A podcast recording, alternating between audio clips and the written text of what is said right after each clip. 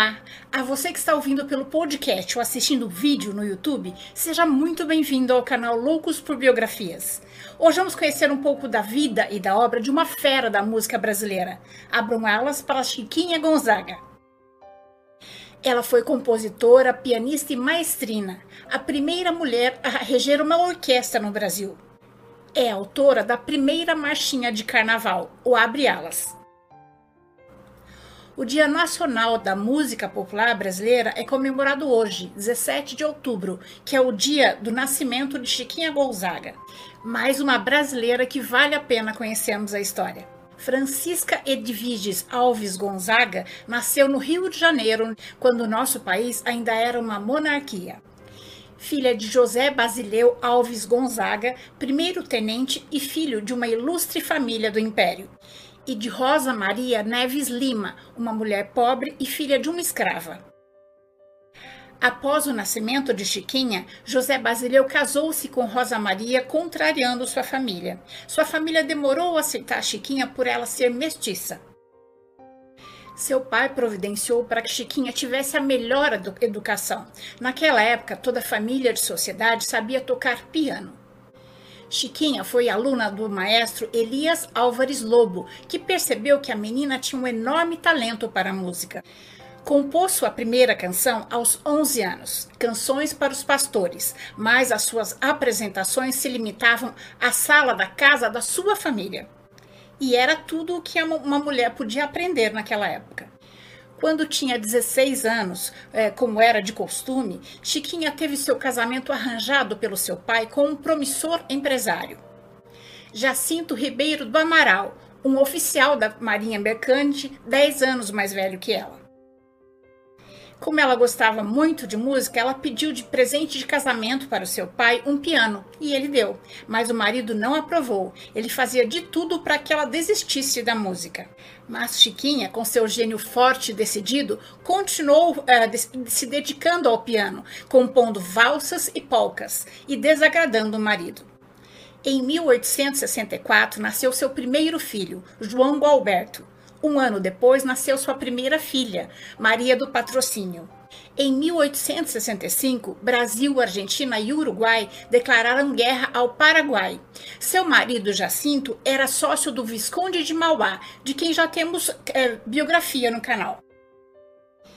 Eles alugaram ao governo o navio mercante São Paulo para o transporte de escravos e, e armas e soldados para a Guerra do Paraguai. Jacinto, para manter Chiquinha longe da música, levava ela e o filho a todas as viagens que ele fazia e a fazia ficar reclusa no camarote. Chiquinha, cansada daquela vida de prisioneira, resolveu voltar com seu filho para a casa dos seus pais, onde já tinha deixado a sua filha Maria mas não obteve a, o consentimento dos pais e descobriu que estava grávida, tendo que voltar a viver com o marido. Seu terceiro filho, Hilário, nasceu em 1867. Aos seis anos de casada e com três filhos, Chiquinha não aguentava mais e resolveu se separar do marido.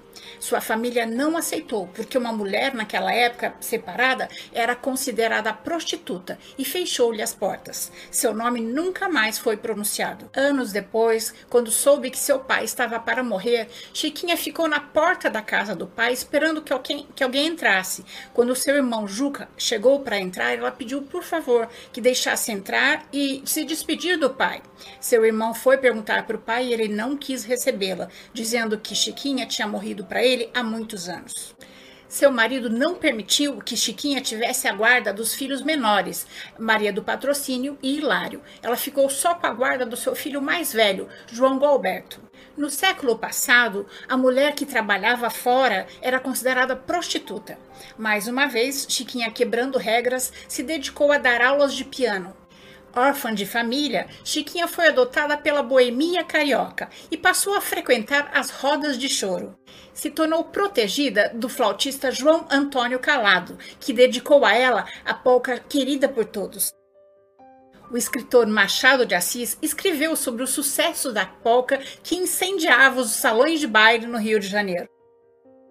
É simples, quatro compassos e muito saracoteio, cintura presa nos braços e gravata cheirando a seio. Apesar dos galanteios do flautista calado, o coração de Chiquinha já batia por um novo homem, o engenheiro João Batista de Carvalho. Tendo abandonado seu primeiro marido para viver de música e apaixonada por um novo homem, ela foi processada por adultério e abandono de lar. Levando seu filho João Alberto com ela, Chiquinha e João Batista foram morar numa fazenda em Minas Gerais.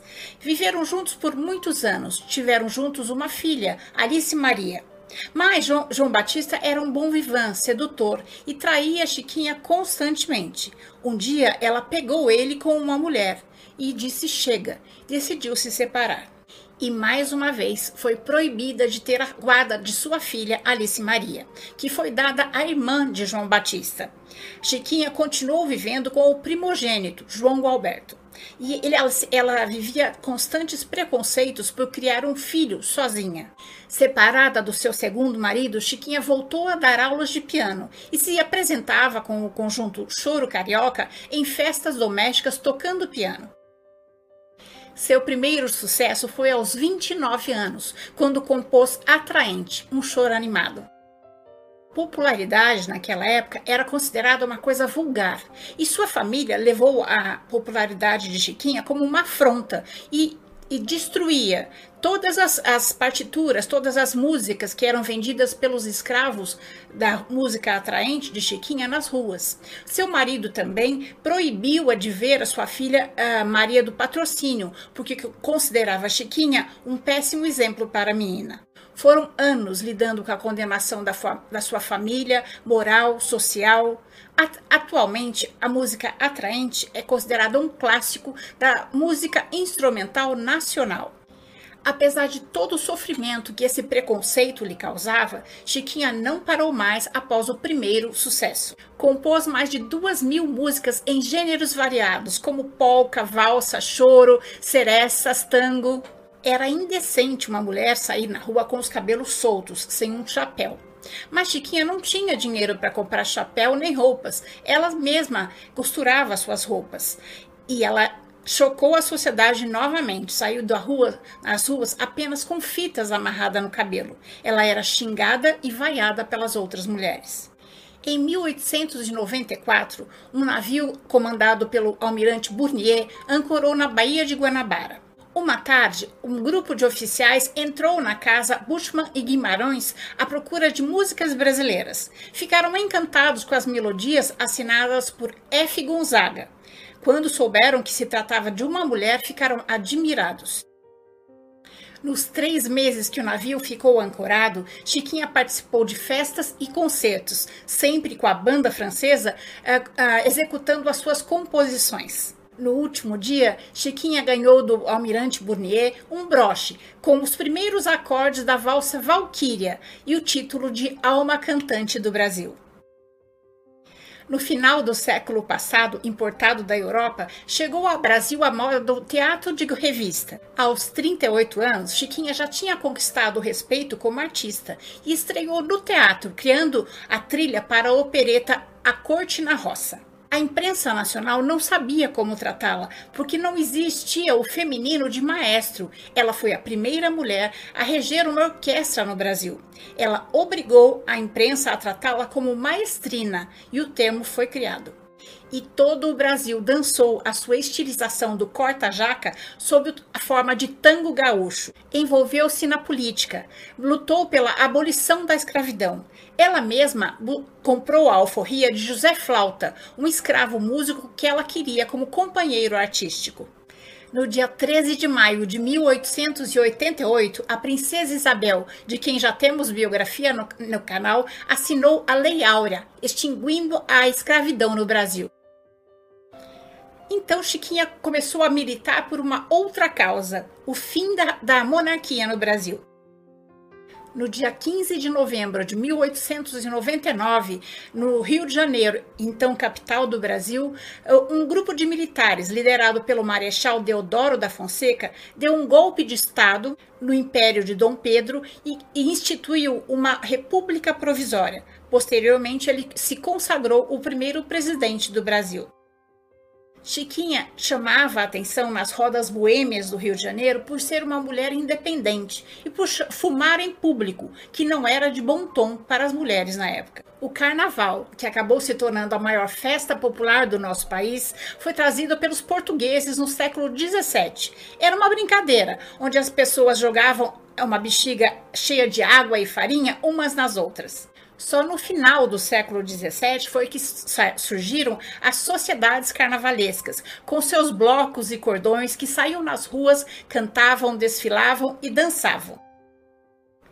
1899 foi um ano muito importante para Chiquinha. Ela compôs sua mais célebre canção, O Abre Alas, que foi feita para embalar o, o, o desfile do cordão Rosa de Ouro. Naquela época não existiam canções próprias para o carnaval. O Abre Alas foi a primeira canção é, composta para o carnaval. Só depois de 18 anos começaram a surgir canções carnavalescas. E Chiquinha se consagrou como uma grande artista. Sua música O Abre Alas era tocada em todos os bailes. Numa época em que as mulheres eram escolhidas, Chiquinha era quem escolhia os seus amores. E um desses amores foi o maestro Carlos Gomes, de quem já temos a biografia no canal. Chiquinha Gonzaga homenageou o maestro Carlos Gomes com uma valsa feita para ele no Teatro Imperial São Pedro de Alcântara. A valsa foi executada por orquestra e regida por ela, com o maestro presente, que subiu ao palco para parabenizá-la. Seis anos depois, quando Carlos Gomes faleceu, Chiquinha voltou a dedicar-lhe uma valsa, Saudade, mas a manteve inédita em seu acervo. O violão era considerado pela burguesia símbolo de malandragem. Não era nobre o suficiente para uma orquestra. Chiquinha Gonzaga mais uma vez inovou na sua forma de se apresentar. A maestrina regeu um concerto de 100 violões no Teatro Imperial São Pedro, com, com o choro Sabiá na Mata. Depois de dois casamentos frustrados, aos 52 anos, Chiquinha apaixonou-se novamente por um jovem português de 16 anos, João Batista Fernandes Lage. Ele tinha a idade do seu filho. Para evitar mais um escândalo na sua vida, ela adotou-o como sendo seu filho. Em 1900, Chiquinha conheceu a irreverente artista Nair de Tefé, Apesar de ser de família nobre, ela foi a primeira caricaturista feminina do mundo. Em 1902, Chiquinha e Fernandes Lage foram morar em Portugal, e onde ela escreveu músicas para o teatro e se tornou conhecida também em Portugal. Fernandes Lage aprendeu muito com Chiquinha sobre a música e a vida. Eles retornaram de Portugal eh, em 1910, camuflados e nunca assumiram um romance. Sua amiga, Nair de Tefé, tinha se casado com o então presidente Hermes da Fonseca e se tornado a primeira dama. Mesmo contrariando a vontade da família, a primeira-dama convidava Chiquinha para alguns saraus no Palácio do Catete. Chiquinha viveu numa época em que a música popular brasileira não era considerada arte. Os burgueses torciam o nariz para qualquer expressão artística nacional. Chiquinha foi a pioneira em sair em defesa da música popular brasileira. Ela ressaltava a sua brasilidade, inclusive nos seus títulos. Gostava de dar nomes indígenas às suas composições: Ari, Aracê, Aguará, Tupã, Tupi, Tamoio, Tupiniquim, Timbará, essas são algumas das composições de Chiquinha. A peça de teatro Forrobodó, musicada por Chiquinha Gonzaga, estreou em 1912 e teve 1.500 apresentações consecutivas e bateu um recorde de, permanência em cartaz. As músicas eram cantadas por toda a cidade. Forrobodó tornou-se o maior sucesso teatral de Chiquinha Gonzaga e um dos maiores do, do teatro de revista do Brasil. Os empresários ganharam muito dinheiro com a peça, mas como naquela época não tinha direitos autorais, Chiquinha Gonzaga teve que se contentar com o aplauso do público. Uma curiosidade é que quando a Rede Globo estreou na TV em 1965, Forrobodó foi o primeiro musical apresentado num programa chamado Musicalíssima. Em 1914, no recital de apresentação do Corta Jaca no Palácio do Catete, a primeira-dama, Dona Nair, pegou o violão e acompanhou Chiquinha, escandalizando a imprensa e a burguesia que aspirava pela cultura europeia. Como o senador Rui Barbosa tinha perdido as eleições para presidente para o presidente Hermes da Fonseca, marido de Dona Nair, este fez uma crítica inflamada, criticando a quebra de protocolo e considerando um escândalo levar ao Palácio do Planalto a música popular brasileira. O episódio acabou sendo chamado como Alforria da Música Popular Brasileira, porque nunca antes esse tipo de música tinha entrado nas salas presidenciais. O Corta-Jaca ganhou uma letra e foi regravado por várias gerações.